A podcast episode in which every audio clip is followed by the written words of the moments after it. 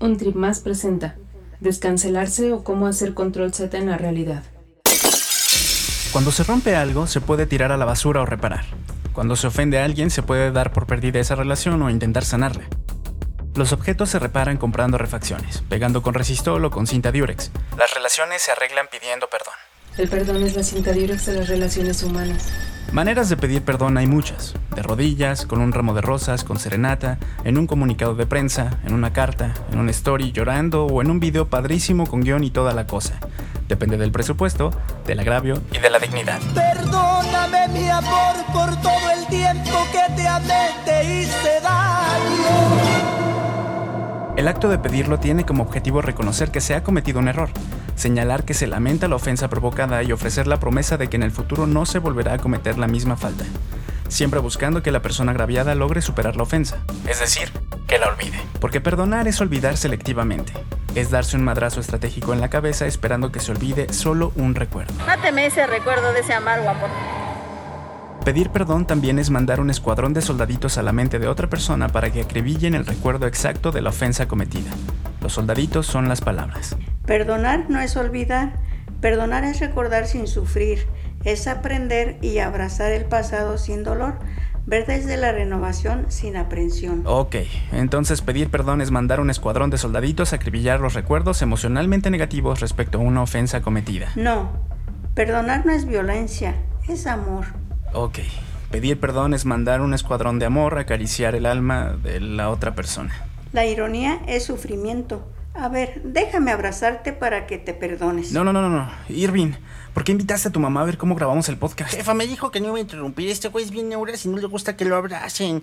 Hay que dejarlo trabajar mejor, ya ve cómo se pone. Gracias, Irving. Les pido que me perdonen. Los abrazo. Ya me voy, hijo. Te quiero mucho. Un perdón efectivo debe provocar en la persona o personas afectadas una sensación de comprensión sobre la naturaleza del agravio, el entendimiento de que no se quiso hacer daño y la tranquilidad de que no se volverá a cometer. Solo así se olvida el agravio en paz. Solo así se sigue adelante. El ciclo tradicional del perdón consiste en lo siguiente. Se ofende a alguien, se pide perdón, se es recibido el perdón, no se comete nuevamente la falta y la relación continúa de manera sana. Si lastimas a alguien, debería bastar con presentarse ante el ofendido, con las manos apuntándose mutuamente con los dedos índices y decir me perdonas y problema resuelto. Siempre y cuando no haya chisme de por medio. Si el asunto llegó a oídos públicos, ya no basta con pedir perdón al agraviado, sino que se necesita una disculpa pública, pues la reputación está en juego. Se requiere un comunicado profesional que además de cubrir la agenda básica del perdón, también busque tranquilizar a la opinión pública. Por razones en las que no conviene ahondar ahora, hay personas que no han sido agraviadas personalmente, pero se toman la molestia de sentirse ofendidas y exigen una especie de tributo hacia ellas mismas para dejar en paz al ofensor y permitirle continuar con su vida. Sí, ya sabes a dónde vamos con eso. Este fenómeno de los terceros agraviados siempre ha existido, pero alcanzó dimensiones inesperadas con la llegada de los medios masivos de comunicación, como la prensa escrita, la radio y la televisión. Antes de ello nos podíamos ofender por la manera en la que el carnicero había tratado a su esposa y podíamos dejar de comprarle carne en un acto justiciero. Pero en la era de la televisión se hizo más difícil ir a desquitarnos con alguien que no conocemos. Al acercarnos a injusticias lejanas, nuestra capacidad de tomar cartas en el asunto se diluye, pero nuestra sed de justicia crece. En la era de la televisión se le pudo tomar coraje a Bill Clinton y a Mónica Lewinsky, o a Mike Tyson por morderle la oreja a otro boxeador, o a Yolanda Saldívar, ya saben por qué.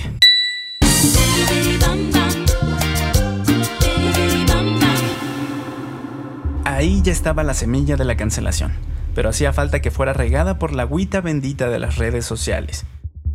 Con la facilidad para hacer que nuestros sentimientos sean escuchados por decenas de personas al instante, la indignación adquirió un carácter público tangible, un arma para atacar a los ofensores y defender a los ofendidos.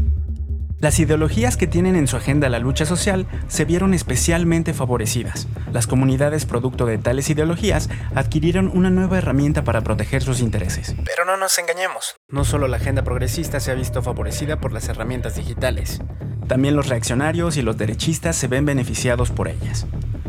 Si te metes con uno de nosotros, te metes con todos. Si le das like al tweet de Justin Bieber que dice que Chris Brown es un gran artista, te estás metiendo con Rihanna y por lo tanto te metes con todas las mujeres. o con todos los seres humanos, y por lo tanto, conmigo.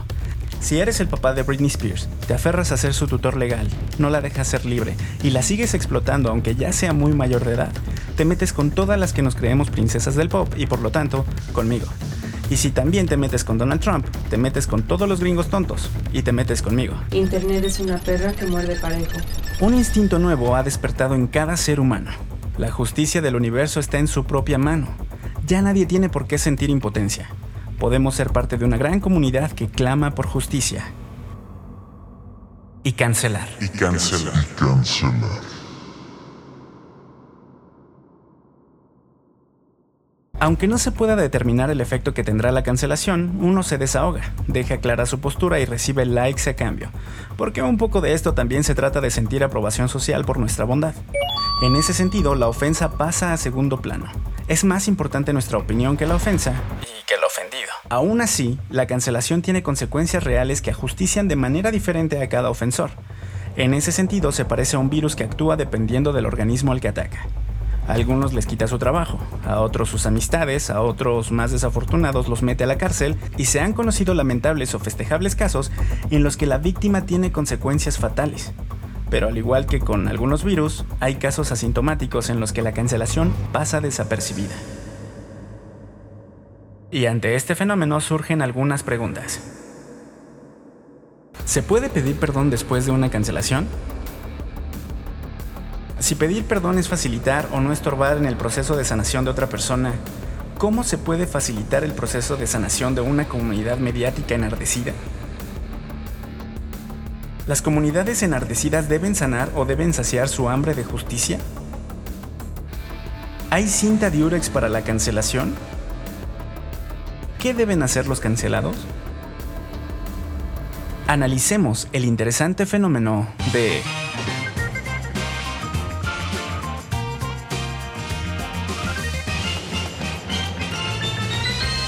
los cancelados que quieren ser aceptados de nuevo. Esos seres humanos que intentan luchar contra el orden natural del tiempo y borrar una acción de su pasado, o al menos el efecto de esta. Este episodio fue escrito durante las Olimpiadas de Tokio 2020, por lo que nos pareció buena idea calificar los perdones como si fueran clavados.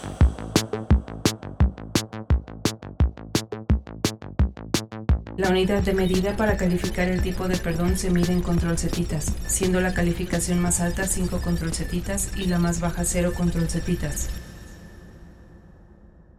Caso Aziz Ansari.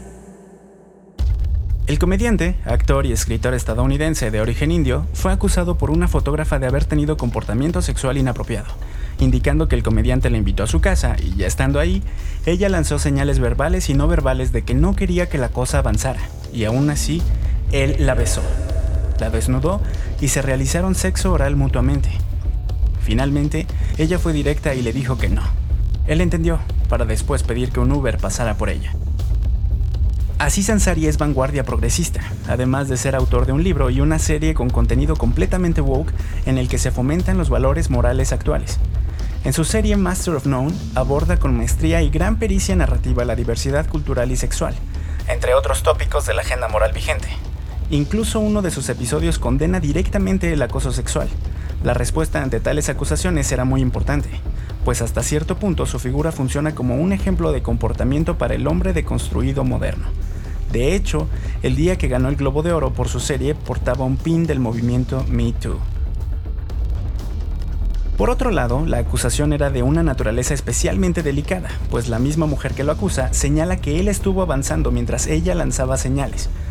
Pero cuando dejaron de ser señales y fue explícito que no quería avanzar, él respetó su decisión. La opinión pública se dividió, y había quienes apoyaban a la víctima y había quienes apoyaban al comediante. Unos decían que él se aprovechaba de su fama para seguir forzando algo que ella no quería que pasara, y otros decían que su única culpa era no saber leer la mente. La acusación era polémica, y el acusado era especialmente hábil en temas de corrección política. Su respuesta fue, Cuando me enteré que ella la había pasado mal, quedé sorprendido y preocupado. Tomé en serio sus palabras y le respondí en privado tras tomarme el tiempo necesario para asimilar lo que me había dicho. Continúo apoyando al movimiento que está teniendo lugar en nuestra cultura. Es necesario y llevaba mucho tiempo pendiente. Sus disculpas cumplen con todos los requisitos. No niega las acusaciones, no aprovecha la polémica sobre si él o ella tenían la culpa, es empático con la víctima al afirmar que toma en serio sus palabras y se esforzará por asimilarlo, y realiza un compromiso moral al afirmar que continúa apoyando a MeToo. Finalmente, su pronunciación fue acompañada de un retiro de poco más de un año de los escenarios. Sabía que no solo había ofendido a una persona, había ofendido a una comunidad sensible y que debería facilitar que se sanara la herida y que olvidaran la ofensa. Cuando finalmente aparece de nuevo, lo hace en un especial de comedia, con una intro modesta y nada explosiva comparado con sus anteriores intros, como entendiendo el arrepentimiento y humanizando lo que antes era glamour y explosividad. Casi se siente como si estuviera pidiendo permiso para entrar de nuevo en la vida pública. ¿Están todos bien? ¿No estamos enojados? ¿Puedo pasar? Prometo no acosar a nadie. Entra con una canción melancólica, relajada y que se mantiene prendida incluso cuando los asistentes a su especial gritan eufóricos. Sabemos que gritan eufóricos por las imágenes, pero no se escucha el ruido. Después de saludar al público, agarra el toro por los cuernos y confiesa con un tono de voz casi como un susurro, que fue un año de reflexión e introspección que espera que lo hayan hecho mejor persona. Inmediatamente después, comienza una aguda crítica a la cultura woke, pero desde un lugar del que sí puede hablar, el racismo. Con ello se venga un poco de los blancos bonitos y continúa con su show y con su vida. La acusación le costó un año, pero fue una magnífica ejecución del arte de pedirle perdón a la sociedad de la cancelación. Siguió trabajando, siguió haciendo series y actuando, y todo le va bien. A lo mejor hasta ya volvió a salir con la chica. Podríamos dejar la ejecución de Asís como el canon de lo que se debe hacer ante la cancelación. Calificación 5 control.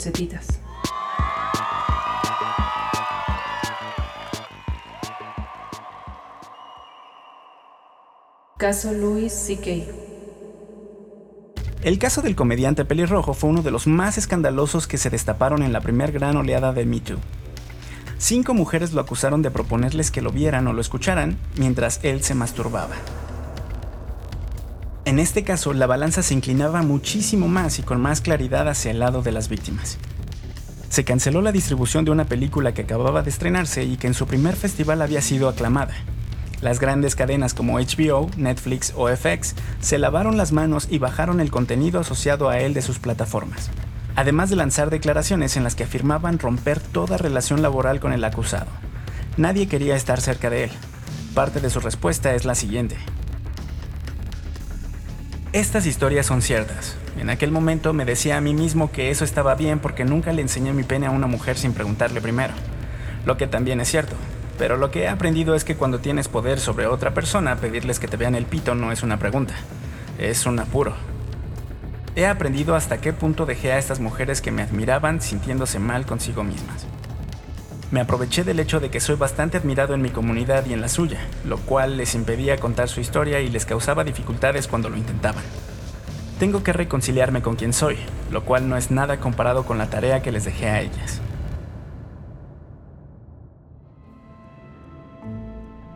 La misiva de Louis C.K. es más grande que la de Ansari, pero el agravio también lo es. Se podría decir que responde con una estrategia similar, la de ponerse del lado de la víctima y tratar de ser empático. En ningún momento es agresivo, ni niega el agravio. Incluso explica un poco y ahonda en la naturaleza de la ofensa que realizó. Es decir, da herramientas para que quienes pudieran apoyarlo se pongan del lado de la víctima, y otorga explicaciones sobre el origen de la conducta inapropiada, como explicando por qué actuó equivocadamente. Esto puede representar para el lector o para el público al que va dirigida la carta una oportunidad de ser doblemente empático, por un lado se entiende a la víctima y por otro se entiende al victimario, pero desde un enfoque aleccionador, como advirtiendo del daño que se puede hacer al no ser empático con alguien sobre quien tienes poder. Fue una movida arriesgada. El comediante se retiró durante más de un año de los escenarios y regresó con un especial de stand-up. Su regreso fue diferente al de Aziz Ansari. No lo respaldó ninguna plataforma grande y su película seguía, y de hecho sigue estando cancelada. La naturaleza del agravio era mucho más violenta y pese a la disculpa magistral que redactó él o sus asesores, la sociedad no ha olvidado, no ha sanado la herida y quizá no sane pronto. El grado de complejidad de esta disculpa era superior al de Aziz Ansari, pero falló.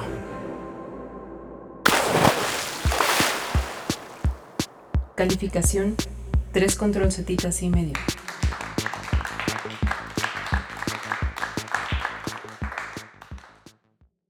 Caso Arad de la Torre. Durante el programa matutino de algún canal de televisión mexicana, Arad de la Torre y sus compañeras conductoras se pusieron a opinar del caso de la youtuber Nat Campos, que acusó de violación a otro youtuber, Rix. Entre todos los presentes comentaban que todo estaba muy raro, que la youtuber no debería tomar tanto hasta no saber dónde amaneció. Y Arad de la Torre, muy seguro de sí mismo, comentó que ese tipo de acusaciones podían detonar que cualquier persona denunciara en cualquier momento por haber estado en una borrachera que sucedió hace 11 o 12 años. Las redes sociales condenaron el hecho de que las conductores no se hayan puesto del lado de la víctima y los estuvieron linchando mediáticamente durante uno o dos días, como suele pasar en estos casos. La realidad es que este tipo de declaraciones suelen olvidarse pronto. Es el típico caso en el que una opinión es molesta e imprudente, pero no tiene la importancia suficiente como para ser recordada dos meses después. A Arad de la Torre le hubiera convenido hacerse el muerto y esperar a que se olvidaran de él, pero le pareció buena idea agitar el panal con una de las peores disculpas públicas jamás enunciadas. Aquí una selección de los peores momentos del desafortunado video que publicó. En ningún momento estoy de acuerdo con lo que sucedió. En ningún momento estoy apoyando a una persona que haya cometido algún delito. Hay que denunciar con tiempo. Les pido de favor que no descontextualicen las cosas que nosotros hacemos. Ofrezco una sincera y absoluta disculpa pero estoy tranquilo y estoy consciente de que las cosas con amor se resuelven. Y no se dejen a denunciar a la gente. Hay que denunciar.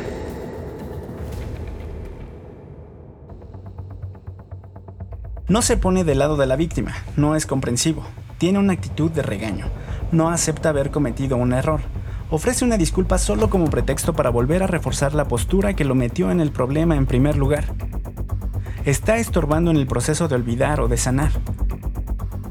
Pareciera que quiere que le pidan una disculpa a él mismo. Mira al oso cancelador y en lugar de dejar de moverse, se pone a tratar de intimidarlo con un palito que se encontró en el bosque. Ternurita. Naturalmente, el producto de esa disculpa fue un linchamiento exponenciado, que le recordó a muchas personas la ofensa original y a las que no la conocían las informó, en ambos casos consolidando su propia imagen como alguien que no siente empatía por ningún tipo de víctima y que solo se molesta porque no hacen lo que él cree que es correcto, es decir, denunciar rápido. Calificación menos 10 control.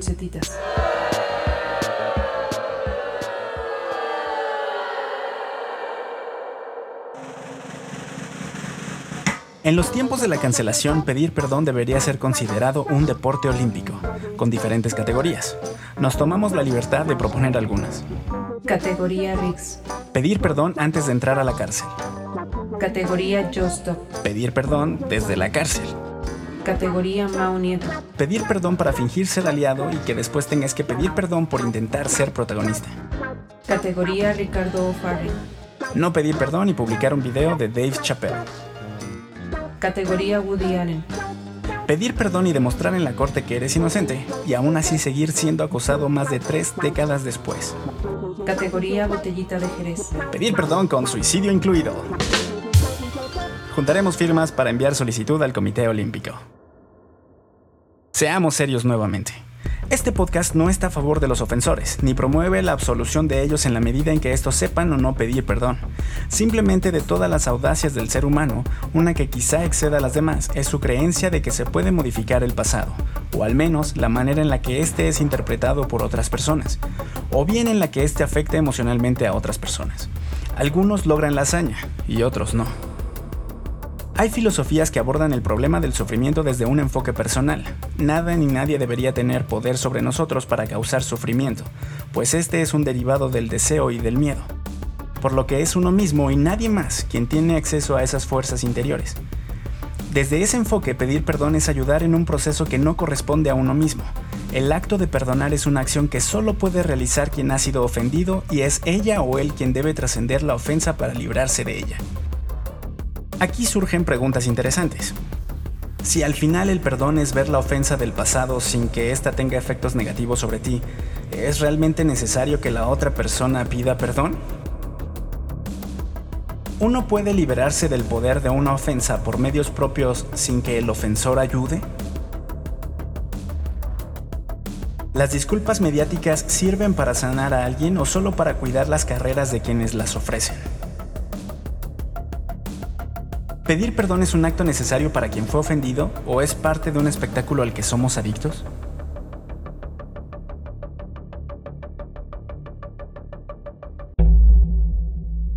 Suscríbete para recibir tu dosis semanal de trips comprimidos. Para noticias, memes y contenido extra, síguenos en Instagram, Twitter y Facebook. Este podcast fue traído a ustedes por Avioneta Studios.